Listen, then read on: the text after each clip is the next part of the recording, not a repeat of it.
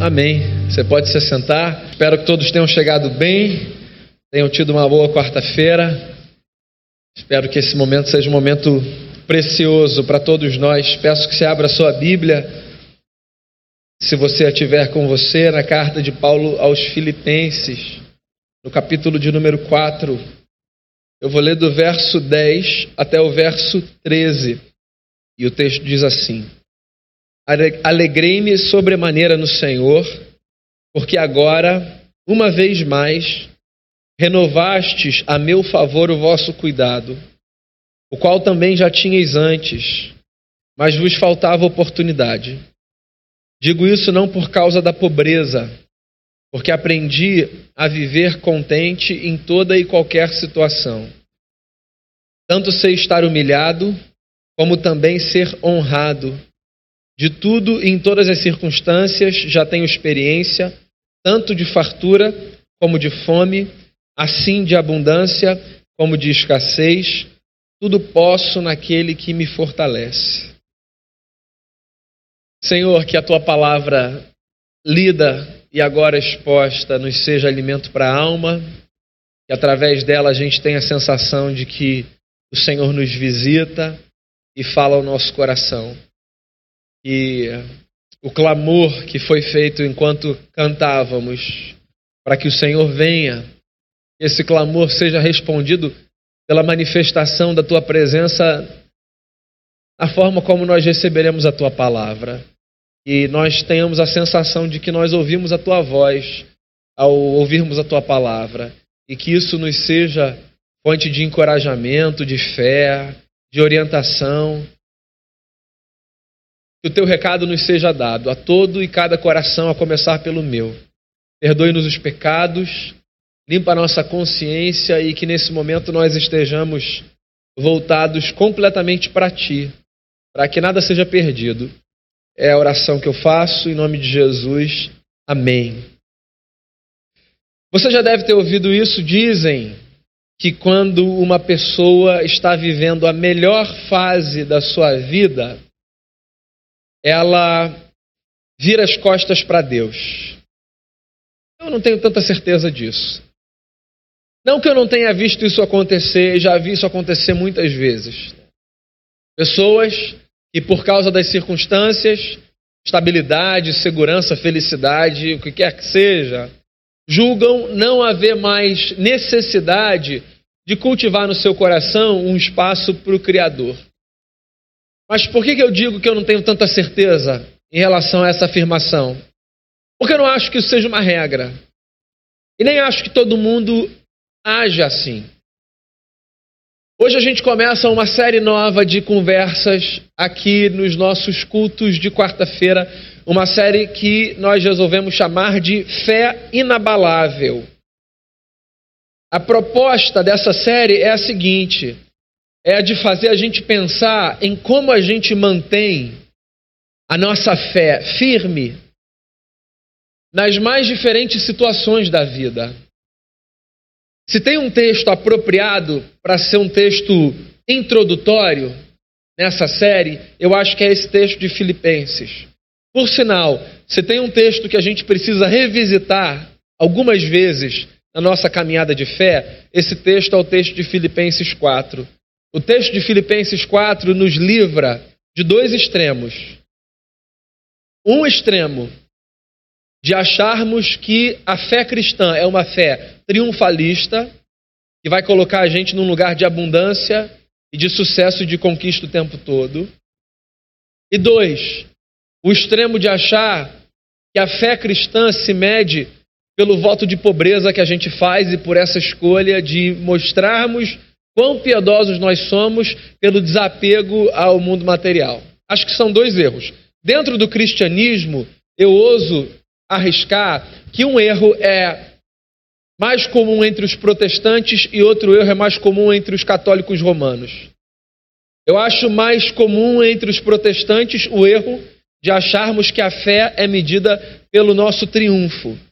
Os protestantes abraçaram, lamentavelmente, no último século, uma fé muito triunfalista, que faz a gente acreditar equivocadamente que a nossa experiência com Deus é chancelada pelas vitórias que a gente tem na vida.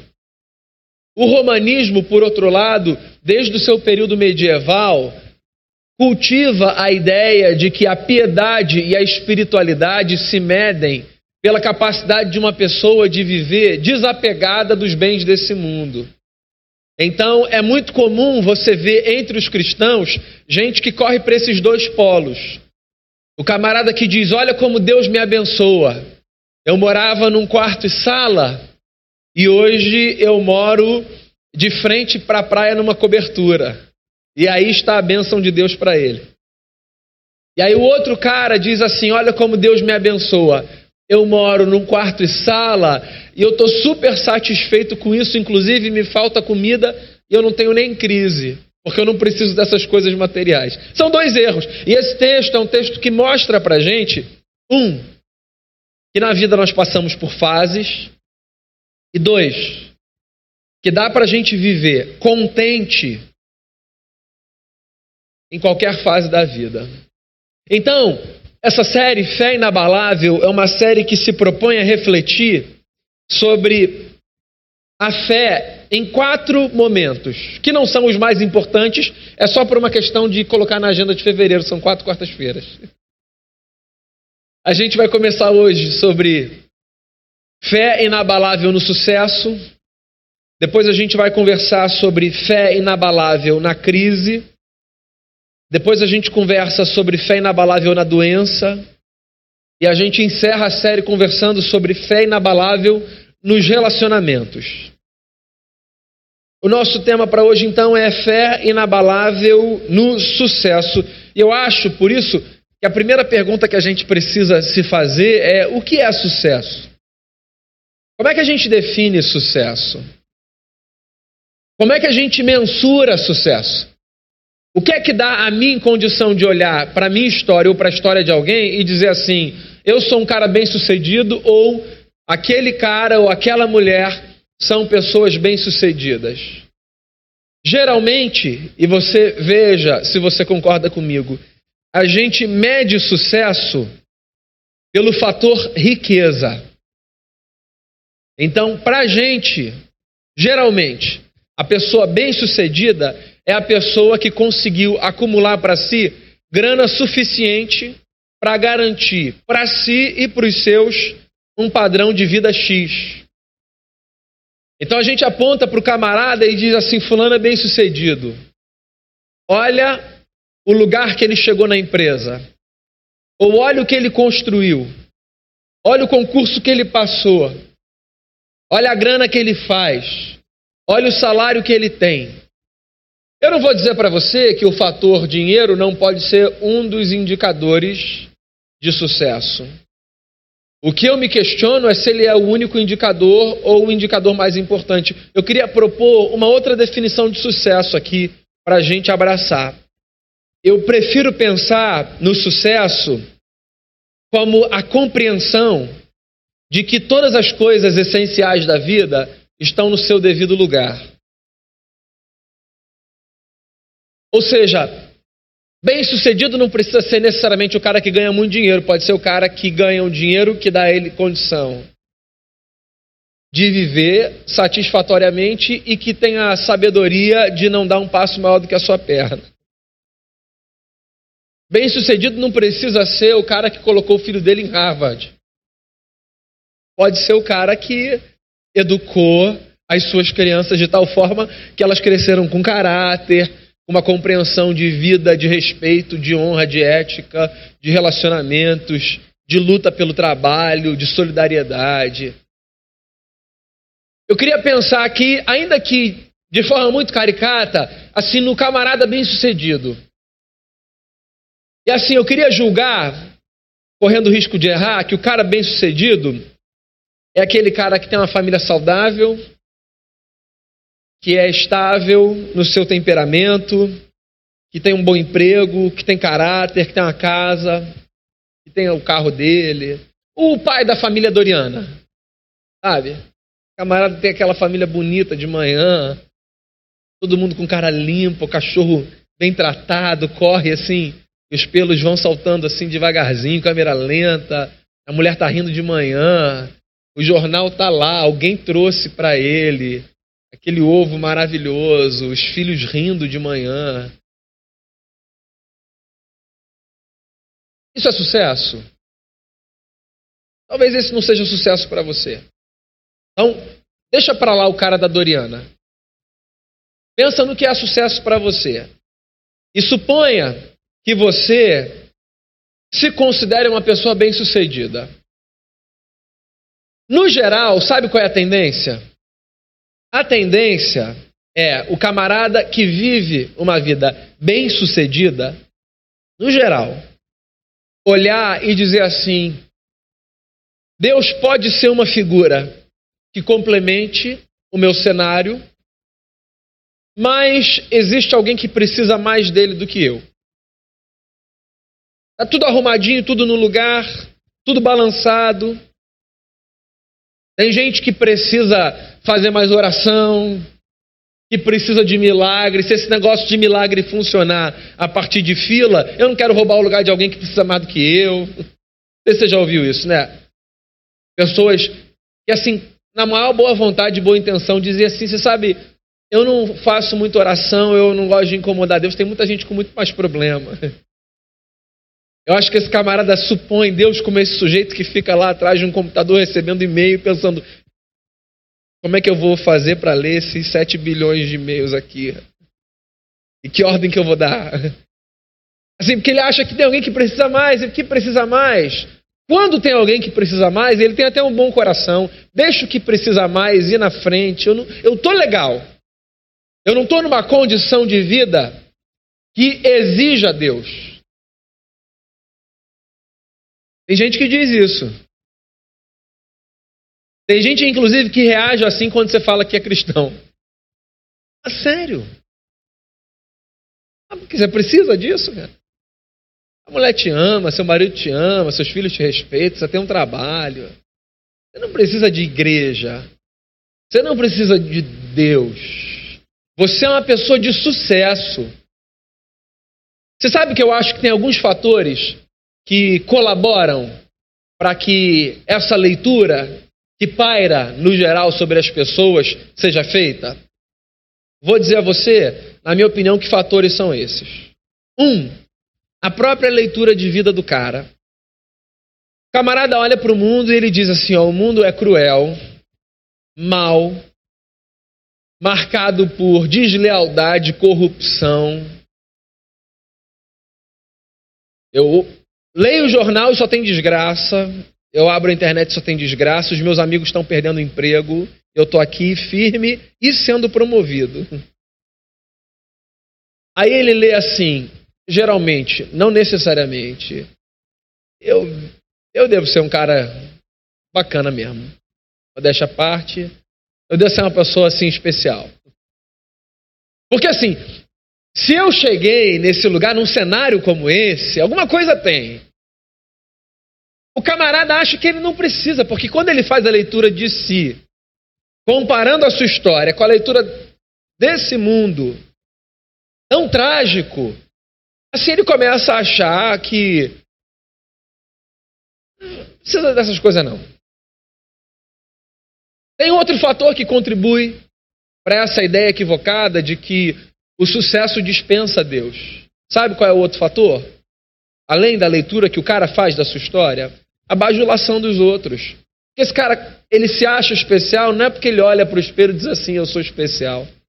É porque ele começa a ver as pessoas olhando para ele, dizendo assim, cara, você não precisa de nada. Está tudo no lugar. Você não precisa procurar ajuda nenhuma. Você nem tem problema. Você não tem nada para resolver. Inclusive, eu vou até ficar perto de você, porque você é um cara tão especial que de repente isso passa para mim. Eu acho que essa é uma das facetas mais sombrias do mundo.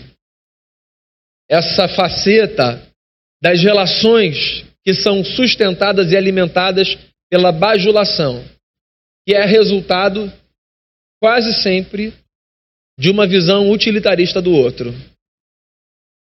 Então, quando eu me aproximo do outro, quando ele me serve para um propósito.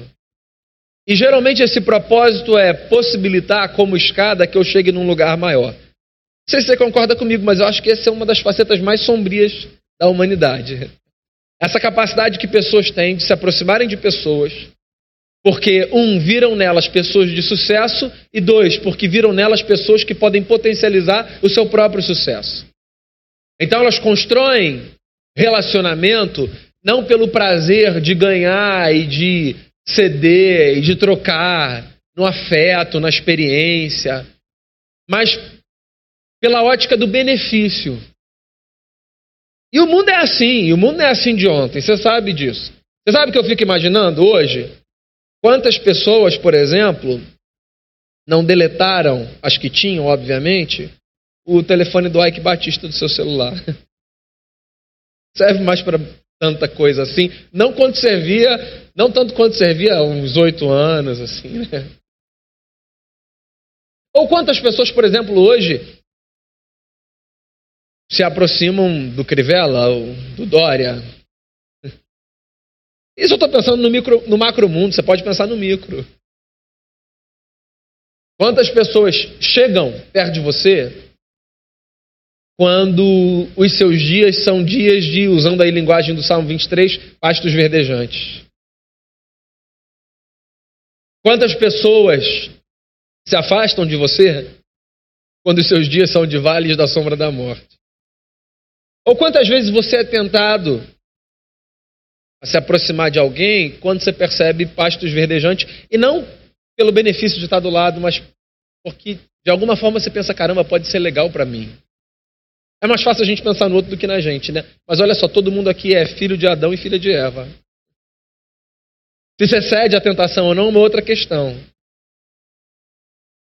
Então eu acho que tem a leitura que a gente faz quando a gente olha para o espelho e para a nossa vida. Eu estou falando do sujeito que está no sucesso, tá? Eu acho que tem a bajulação do outro. E eu acho que tem um fator que não é um fator visível, mas que é tão real quanto fatores que a gente vê. Que é a armadilha do tentador. Olha só, nós somos cristãos. E a cosmovisão cristã nos faz acreditar na existência de forças malignas contra as quais nós lutamos. Isso faz parte da nossa visão de mundo. O que significa que nós acreditamos que existe mais em jogo do que aquilo que a gente consegue ver.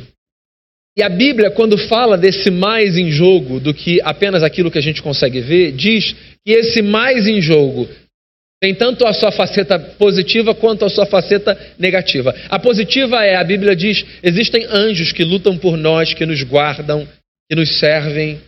Hoje eu estava ouvindo a história de um, uma criança daqui da nossa comunidade que resolveu sair do seu quarto e ir para o quarto do lado pelo telhado.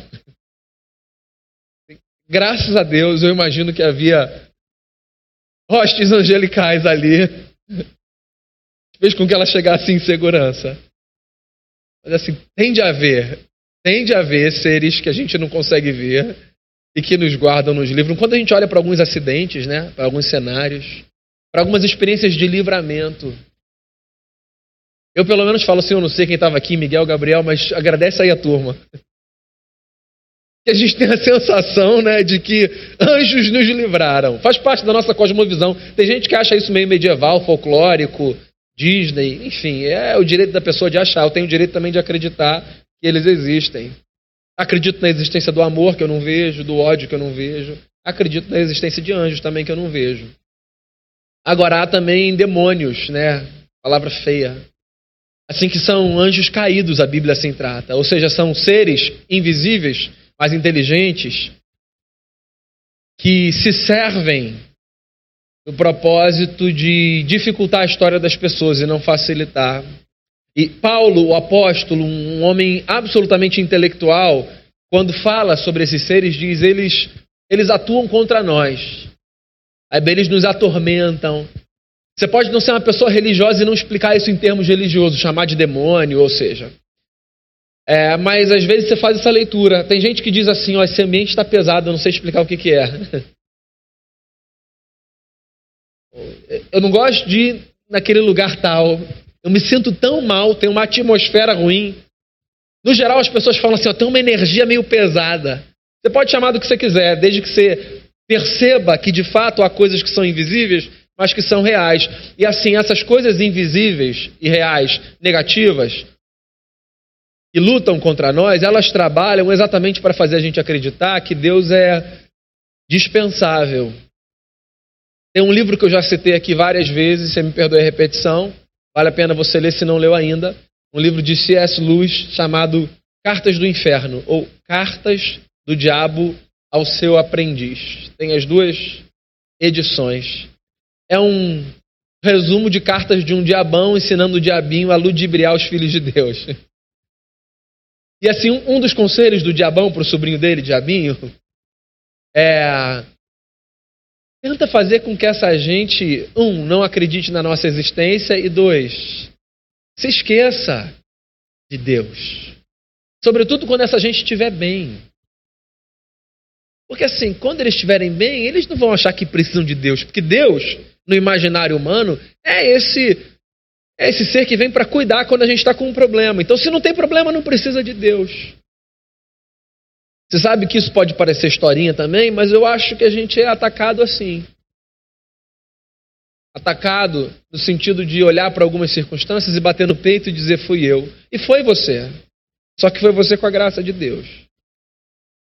Olhar para o império e dizer construir. Construiu, eu sei, acordou muito cedo, trabalhou muito tarde se desdobrou, mas assim foi você com a graça de Deus. E família linda, né? Dá muito trabalho manter essa família linda assim, mas eu mantenho. Que bom, eu sei, dá muito trabalho mesmo. Mas foi você com a graça de Deus. E eu acho que uma acusação que vem, uma tentação que vem, mais do que uma acusação, é a tentação da gente enxergar o nosso cenário belo na hora que a gente está no sucesso e, e dizer assim: fui eu. Hoje eu estava conversando com uma pessoa, nem sabe que eu sou pastor, e nem sabe da minha fé, que veio me expressar com alegria que ela tinha sido aprovada para o curso que ela queria na faculdade que ela queria. Uma menina.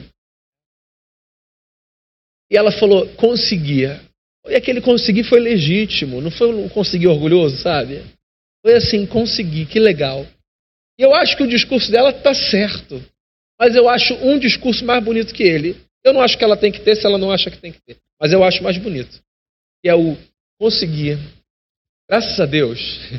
Acho que é mais completo. É mais completo. Não que ela esteja errada, ela estudou o ano todo. Como você trabalha duro. Mas assim, a consciência de que há mais em jogo, que potencializa as nossas virtudes e que abre portas, etc., eu acho ela bonita. Eu acho que ela coloca a gente no nosso lugar. Que é o de gente que luta pela vida, mas que percebe que há mais em jogo. Então, como é que a gente mantém a nossa fé firme no sucesso? Com todas essas tentações, com uma leitura equivocada de si, com a bajulação do outro e com um ataque do tentador. Eu tenho algumas ideias eu partilho com você. Eu acho que uma forma da gente manter a nossa fé inabalável no sucesso, um, é a gente reconhecer que todo sucesso é manifestação de graça. Todo sucesso. Toda conquista é manifestação de graça. E graça para a gente é essa realidade que nos sustenta e que nos antecede, porque já existia quando a gente chegou aqui, e que nos sucederá, é essa realidade que viabiliza a história. Graça é essa disposição divina de dizer assim: vocês caminham, mas saibam de uma coisa, eu dou a vocês condição de caminhar. Inclusive, se lembrar da graça não é apenas um reconhecimento necessário no sucesso, é um reconhecimento necessário para que você chegue no sucesso com a sua mente sã, para que você tente buscar o sucesso, para que você lute por ele.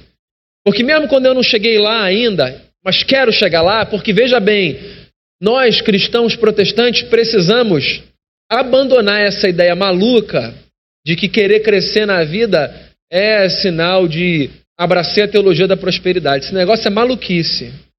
Maluquice. Você pode querer crescer na vida, tá? Sem que isso seja um peso e sem que isso deponha contra a sua espiritualidade. Você não precisa achar assim que Deus vai. Enfim. Mas você pode querer crescer. pode. Agora, queira crescer e cresça, se lembrando que, que Deus que te sustenta, que te dá condições. Quando você der um passo novo, e que você mereceu o reconhecimento e a honra e o louvor, receba. Paulo fala: a quem honra, honra. Mas dê graças a Deus, porque é Ele que viabiliza isso tudo. Sabe outra forma da gente manter a nossa fé inabalável no sucesso? a lembrança e o reconhecimento de que todo sucesso é uma oportunidade de lapidar o nosso caráter. A tragédia que muitas vezes nos acontece é que o sucesso nos faz acreditar que nós somos o que nós sabemos não ser. O sucesso faz com que a gente abrace discursos de bajulação que são dirigidos a nós e aos tomarmos como discursos verdadeiros. Como se a gente fosse mais especial, mais isso, mais aquilo. E a nossa postura devia ser outra. A nossa postura devia ser a de permitir que Deus molde o nosso, o nosso caráter, em cada passo novo que a gente dá. Que Deus trabalhe para que o nosso caráter seja um caráter cada vez mais parecido com o caráter de Jesus. Isso eu acho fascinante de Jesus. Não se fala de ninguém tanto na história quanto se fala de Jesus de Nazaré. Certo? Se Jesus foi um mestre, e foi, eu não tenho dúvida de dizer que Jesus foi o mestre mais bem sucedido que a história conheceu. Tanto que seus discípulos continuam a perpetuar o seu legado depois de dois mil anos nos quatro cantos do mundo. Com autorização de governo, sem autorização de governo, com perseguição, sem perseguição, ele conseguiu assim incutir esse negócio na mente e no coração de um grupo. Absolutamente bem sucedido. Mas assim nunca deixou de ser quem era. Tinha consciência de quem era. Lembra do começo do ministério de Jesus?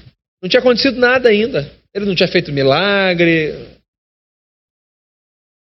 Daí chega o tentador e diz assim: se você é filho de Deus, pula do alto do templo. Um anjo vai te segurar. Se você é filho de Deus, pega uma pedra, você está com fome, manda virar pão. Fase boa da vida. A tentação de acreditar que a gente é uma coisa que a gente não é. Ou a tentação de colocar outra identidade na frente da nossa identidade essencial. Sabe qual é a sua identidade essencial? Você é um filho de Deus, em quem ele tem prazer. Jesus foi tentado logo depois de ouvir no seu batismo uma voz que dizia: Esse é o meu filho amado em quem eu tenho todo prazer. Você sabe o que vai fazer com que o sucesso não suba a sua cabeça e você continue a tratar os outros com generosidade, com compaixão? Você ter a consciência de que mais do, do que ser aquilo que você faz, você é aquilo que Deus diz que você é. Um filho amado que dá prazer antes de você fazer qualquer coisa. Eu acho incrível Jesus ouvir: Este é o meu filho amado em quem eu tenho prazer, antes dele fazer qualquer coisa. Ele não tinha transformado água em vinho, ele não tinha dado vista aos cegos, ele não tinha curado o leproso, não tinha feito nada. Tem um recado aí, né? A gente é quem a gente é para Deus não por aquilo que a gente faz. A gente é quem a gente é para Deus pelo tipo de gente em quem Ele nos transforma. O que você faz não é tão importante para Deus quanto você imagina. Você acha que eu sou mais importante para Deus do que você porque eu cuido de uma igreja? Nós é que nos vemos pelo que nós fazemos. Eu sou Daniel, pastor e psicólogo clínico. Não estou mentindo, não. Mas eu acho que eu sou outras coisas antes disso.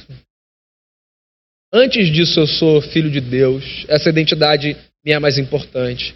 Antes disso, eu sou marido da Denise. Essa identidade minha é mais importante. Antes disso, eu sou pai do Lucas e do Felipe. Essa identidade minha é mais importante. Você entende, né? Por último, eu acho que uma forma da gente proteger, uma terceira forma da gente proteger a fé no sucesso é lembrando que todo sucesso demanda da gente piedade, uma vida piedosa. O sucesso na vida não dispensa de você é, o compromisso de viver uma vida santa. Então, ser um cara bem sucedido pelos relacionamentos saudáveis que você tem, não dispensa de você uma vida de oração. Ter conseguido montar uma boa família não significa que você não precisa orar. Ter conseguido construir uma boa carreira profissional não significa que você não precisa mais ler a Bíblia. Ter chegado nos lugares que você queria chegar não significa que você não precisa mais viver em comunidade que você precisa confessar a Deus as suas falhas, como se elas não existissem. A Bíblia conta a história de um homem chamado Jó. E a Bíblia fala o seguinte de Jó: era um homem justo, piedoso, íntegro que se desviava do mal. E a Bíblia fala mais uma coisa genial sobre o Jó. A Bíblia fala que o Jó, todos os dias, acordava de madrugada para sacrificar pelos seus filhos. Só um parêntese aqui. Se você acorda de madrugada, você não acorda de madrugada para sacrificar por ninguém. Você acorda para orar. A gente tem esse benefício. O cristianismo facilitou a nossa vida. Jesus tornou tudo mais fácil. A gente não precisa mais ir para o templo, matar animal, esperar o sacerdote. A gente só fala assim, pai, e a gente abre o coração. Você está na cama, abre um olho assim, filho não chegou ainda. 2h40. Senhor, você não vai matar boi. Só fala, guarda esse menino. O Jó tinha que levantar, sacrificar. E a, o livro do Jó fala que ele fazia isso toda noite. E você sabe por que ele fazia isso? Porque ele pensava assim: se no íntimo, é o que está no texto, se no íntimo os meus filhos tiverem pecado contra Deus, eu, eu quero interceder por eles. Se. O cara que era um dos homens mais ricos do Oriente, segundo o texto. Olha lá o que ele tinha, que ele perdeu. Tinha dinheiro, o que significa tinha poder, que é assim que funciona, né? Tinha uma família estruturada, mas tinha um coração piedoso. Porque onde quer que você chegue na vida, onde quer que você chegue, uma coisa não pode te faltar: a consciência de que Deus te levou ali, de que Deus te sustenta ali e de que esse mundo é projeto de Deus. E as circunstâncias são são transitórias. Então, que fase boa nenhuma da vida, momento qualquer, roube a piedade no teu coração para que a sua fé não seja abalada pelo sucesso.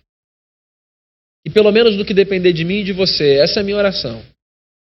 A tese de que pessoas bem-sucedidas se afastam de Deus não seja comprovada. E o teu sucesso, eu espero que você tenha, em todas as áreas da vida, que ele seja nutrido pelo reconhecimento de que Deus te dá graça, de que você precisa de um coração piedoso e de que você precisa ter a consciência de que existe muito em jogo para você perder tudo isso. Mas Deus te dá a condição de viver uma vida bela e santa ao mesmo tempo. Deixa eu fazer uma oração, depois a gente canta uma última canção. Já queria chamar os nossos irmãos, irmãs aqui à frente do louvor. Mas eu queria orar orar por você, sobretudo nesses dias difíceis. Eu quero orar para que Deus te dê a graça de ser bem-sucedido, não apenas no trabalho, mas nas suas relações, na construção da sua família, na educação dos seus filhos, na superação dos seus dilemas. Pai, eu quero colocar diante de Ti a nossa vida e quero rogar ao Senhor que o nosso desejo legítimo de crescer e de avançar seja acompanhado por uma fé que não se abala, que a fase boa da vida não nos faça esquecer que tudo que acontece só acontece porque por detrás existe um Deus que viabiliza a história.